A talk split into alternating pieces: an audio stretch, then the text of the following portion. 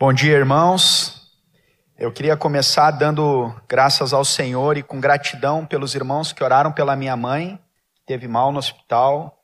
É, ela, ela já tem a saúde pulmonar debilitada e ela pegou uma gripe, aí teve muita tosse, isso migrou para uma inflamação que foi para uma para uma pneumonia e quase uma tuberculose. Chegou com 60 e poucos por cento de oxigenação o normal é 96, poderia ter tido sequelas, mas os irmãos oraram e Deus a trouxe completa cura e ela está ali. E ela pediu também para agradecer pelas orações dos irmãos. Louvado seja o Senhor.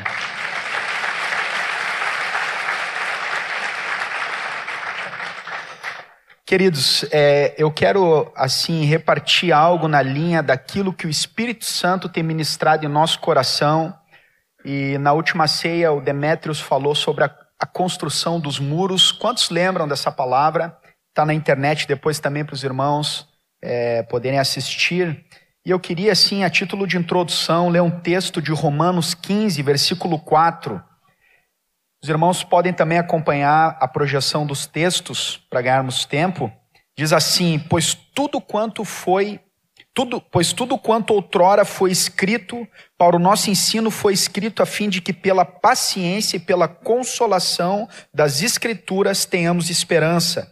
E 1 Coríntios 10, 11 e 12 diz assim: Estas coisas lhes sobrevieram como exemplos e foram escritas para nossa advertência de nós outros sobre quem os fins dos séculos têm chegado. Aquele, pois, que pensa estar de pé, veja que não caia. E eu queria sim meditar sobre a construção daquele primeiro templo e a promessa de Deus da glória da segunda casa. Na, no primeiro templo, Davi desejou construir uma casa para o Senhor, porém foi Salomão quem construiu esse templo. E é importante observar o que Deus diz a respeito de sua morada.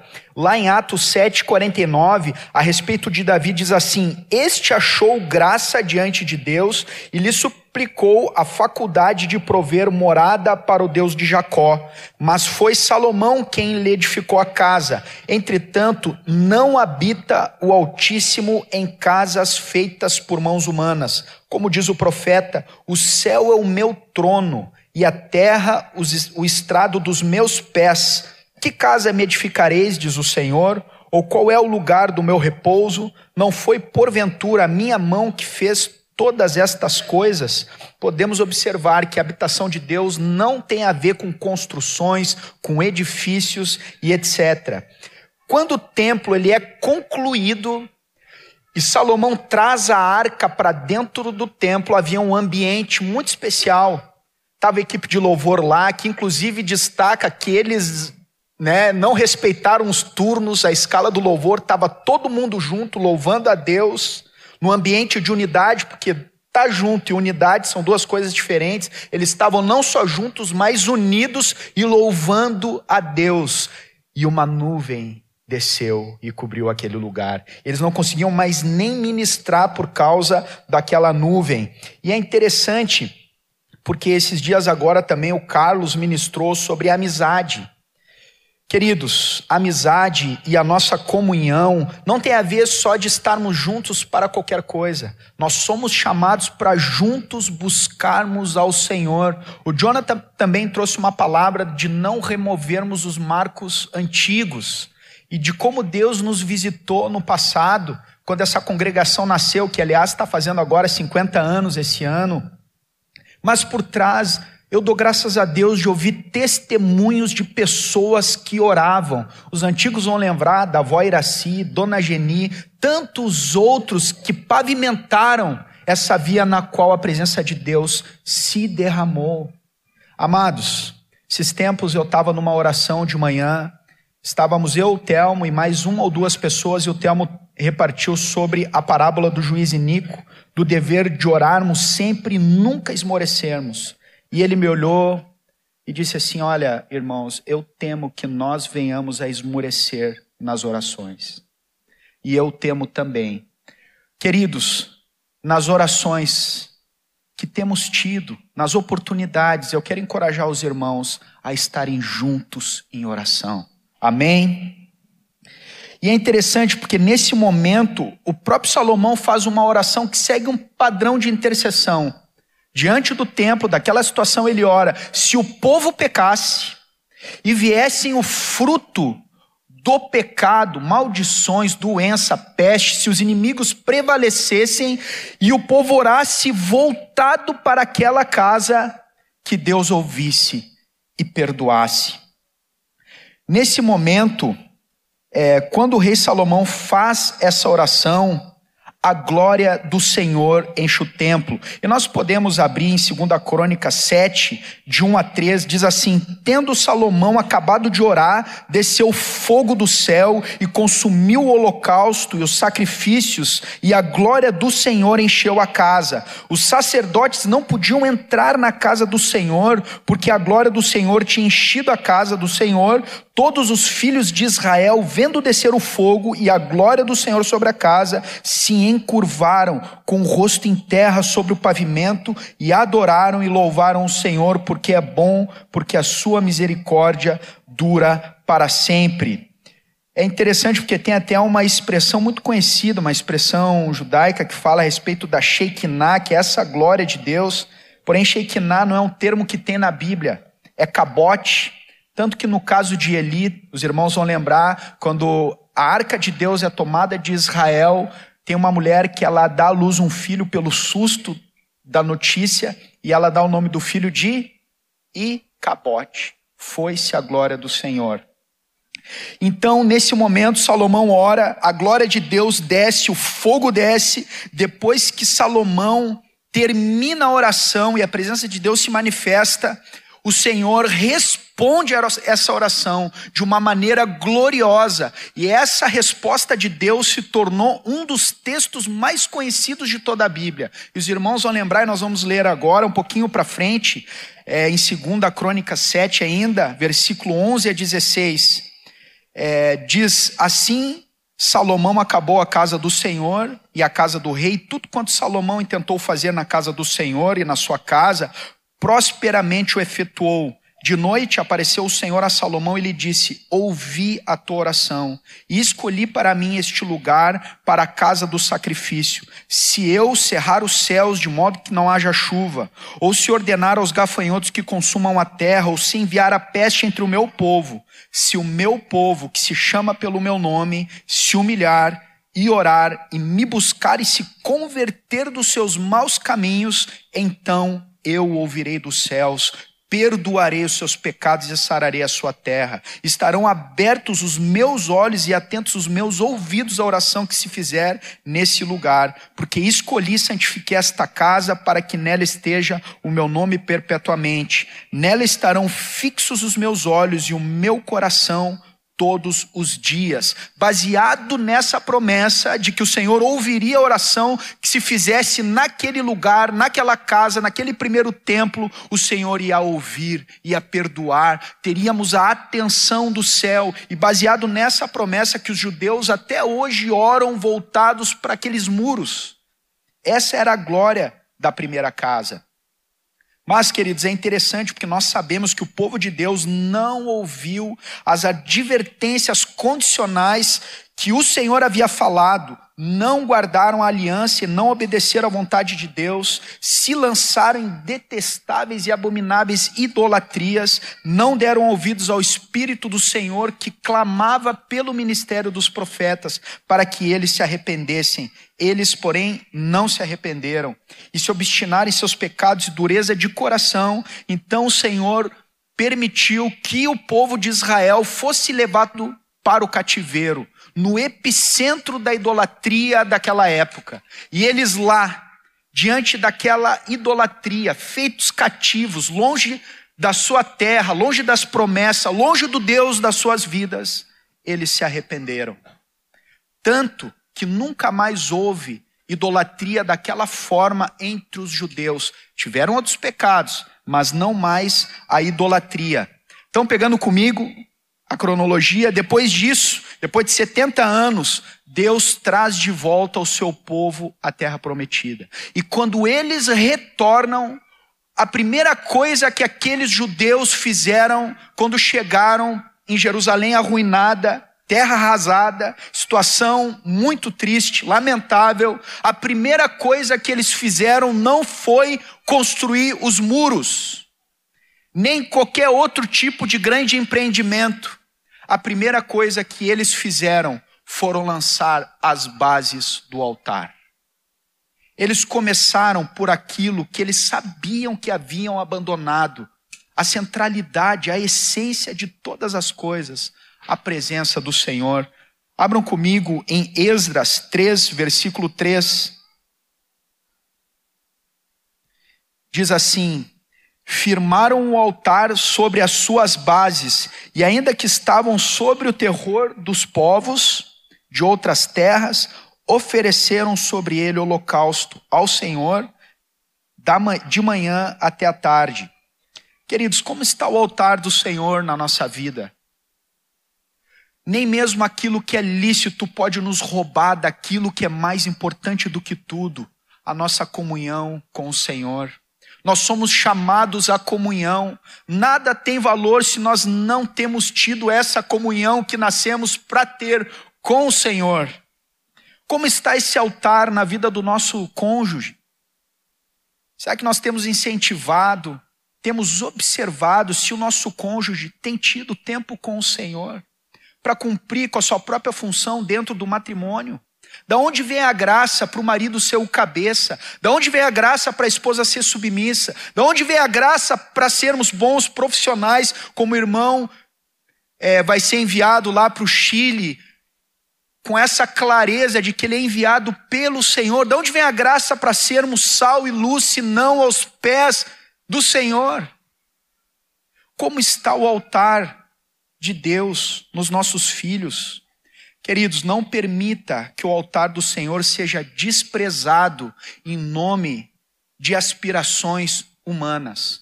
O alvo maior de Deus não é a formação intelectual dos filhos.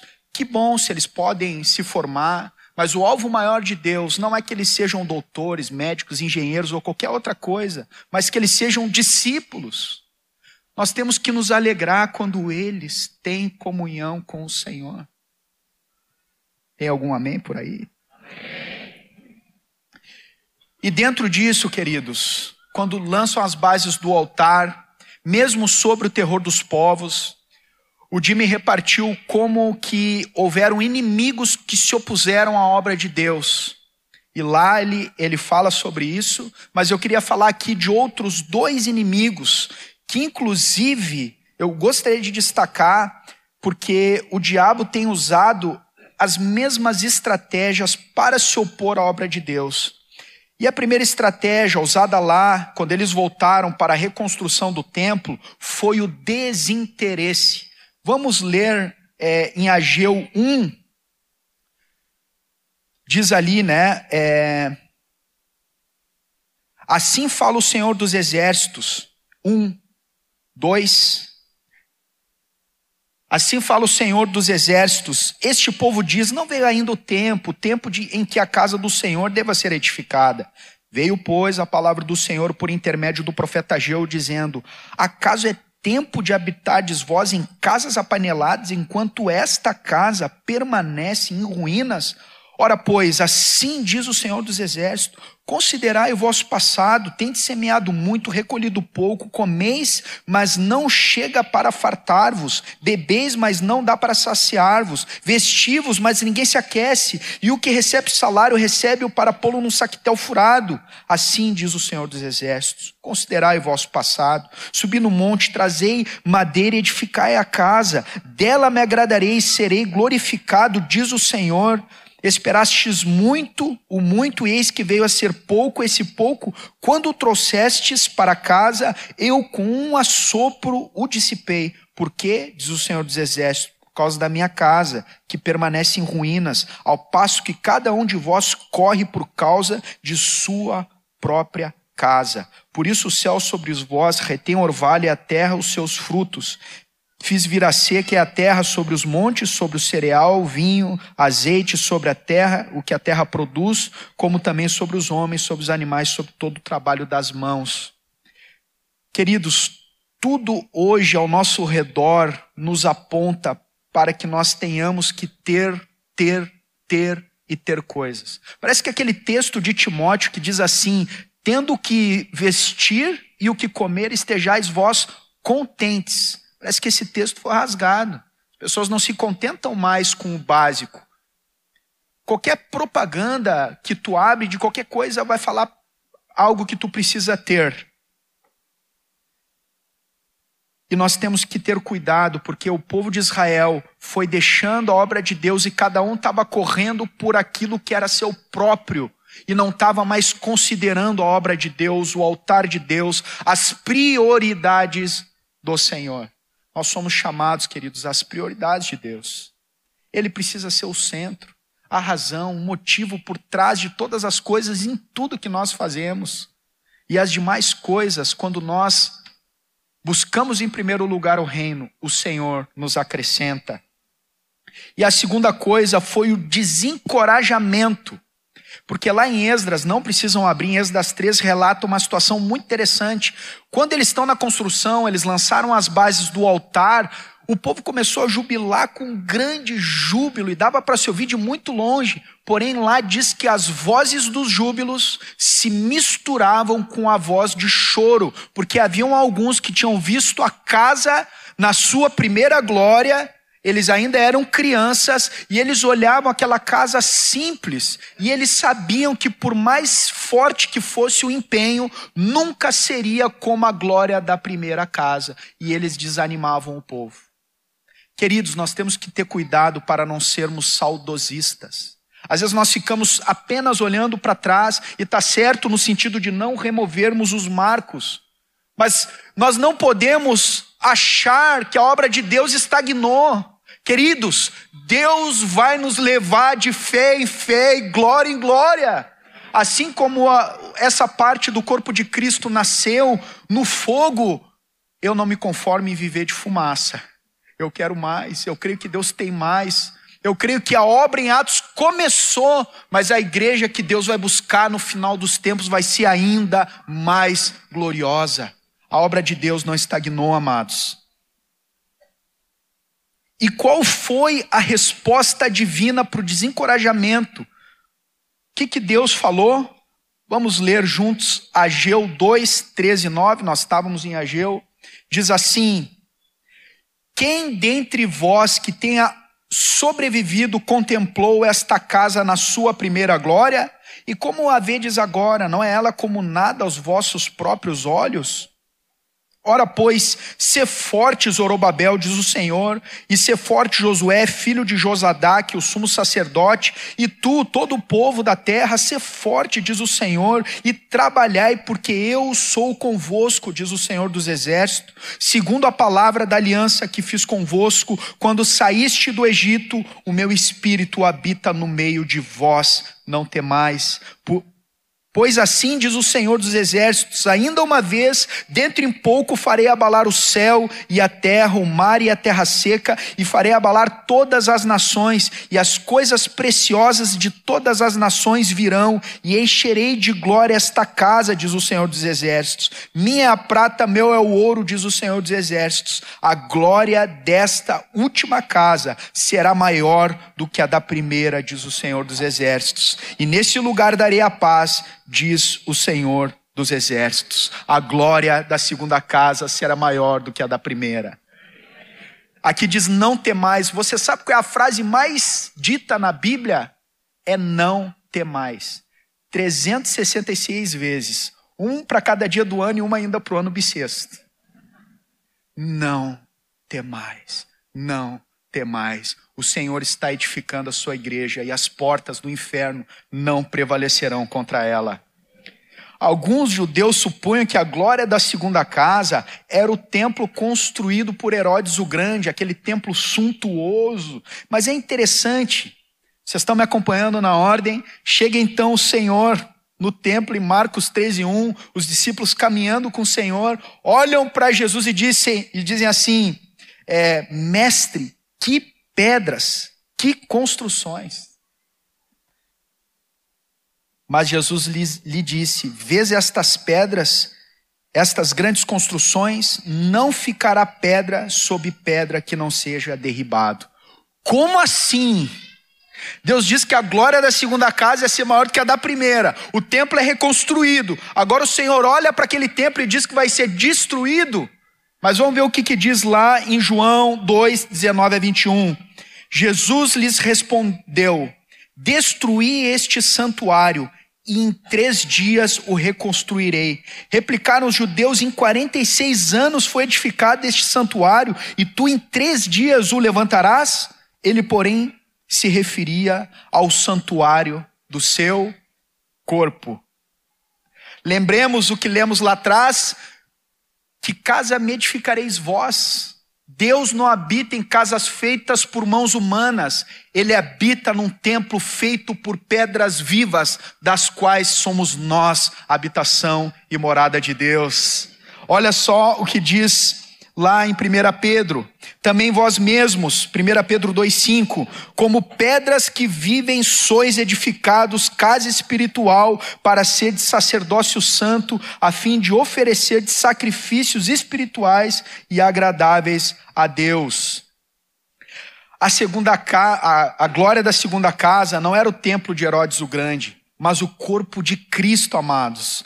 E qual é a glória dessa segunda casa? Vamos abrir em Colossenses 1, 26 e 27 e nos maravilhar com isso que o texto diz aqui. Essa sim é a glória da segunda casa, maior do que a da primeira. Em Colossenses 1, 26 e 27 diz assim: O mistério que estiver oculto dos séculos e das gerações, agora todavia se manifestou a seus santos, aos quais Deus quis dar a conhecer qual seja a riqueza da glória desse mistério entre os gentios, isto é, Cristo em vós a esperança da glória. Zacarias, que foi profeta contemporâneo de Ageu, ele viu a glória vindo. E ele diz lá em Zacarias que via o Senhor vindo montado num jumento. Eis Israel, o teu rei, montado num jumento. E nós vemos o cumprimento do Senhor enchendo a segunda casa que somos nós, em Atos 2:1. Vamos ver esse momento. Queridos, observem que o ambiente era o mesmo da glória da segunda casa. Os discípulos estavam juntos, reunidos, buscando o Senhor, e olha o que o texto diz: ao cumprir-se o dia de Pentecostes, estavam todos reunidos no mesmo lugar. De repente, veio do céu um som como de um vento impetuoso e encheu toda a casa onde estavam assentados, e apareceram distribuídas entre eles línguas como de fogo, e pousou uma sobre cada um deles.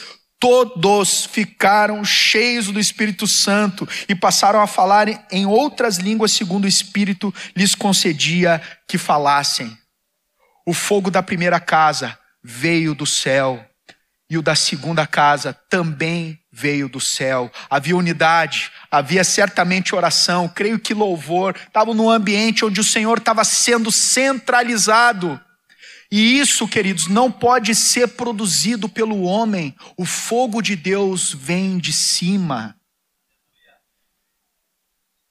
Nós não queremos falso fogo e falsa empolgação, nós queremos esse fogo. Amém? E quando o fogo desceu, amados, era papel dos sacerdotes manterem a chama acesa. Da mesma maneira, hoje, nós somos chamados a mantermos essa chama acesa. Amém? Queridos, agora para para pensar comigo. Se havia tanta misericórdia, se havia perdão, se havia atenção do céu na glória da primeira casa, quanto maior misericórdia, amor, perdão, graça não há na glória da segunda casa. Quanto misericórdia não há quando nós oramos em nome de Jesus. A palavra diz: o ministério da morte, gravado com letras em pedras, se revestiu de glória a ponto de os filhos de Israel não poderem fitar a face de Moisés por causa da glória do seu rosto, ainda que desvanecente, como não será de maior glória o ministério do Espírito.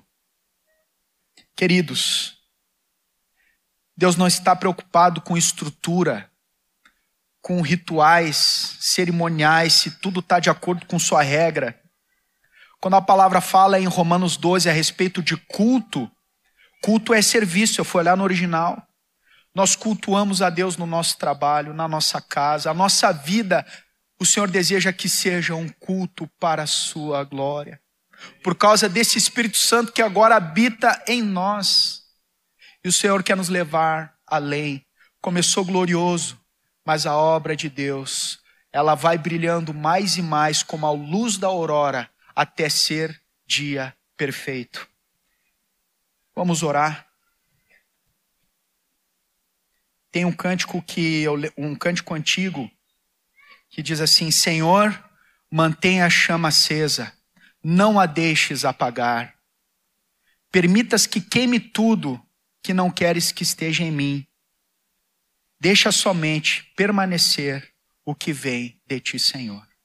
Vamos fazer desse cântico a nossa oração. Senhor, obrigado porque hoje nós somos participantes da glória da segunda casa.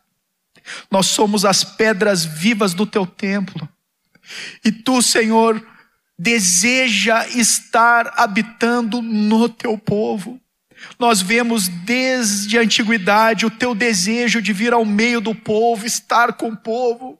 E hoje tu nos chama essa medida de graça ainda maior da comunhão contigo, e nós não queremos ser negligentes, nós não queremos, Senhor, nos deixar tomar de desinteresse ou desencorajamento, não nos deixa buscar o que é nosso próprio, Senhor.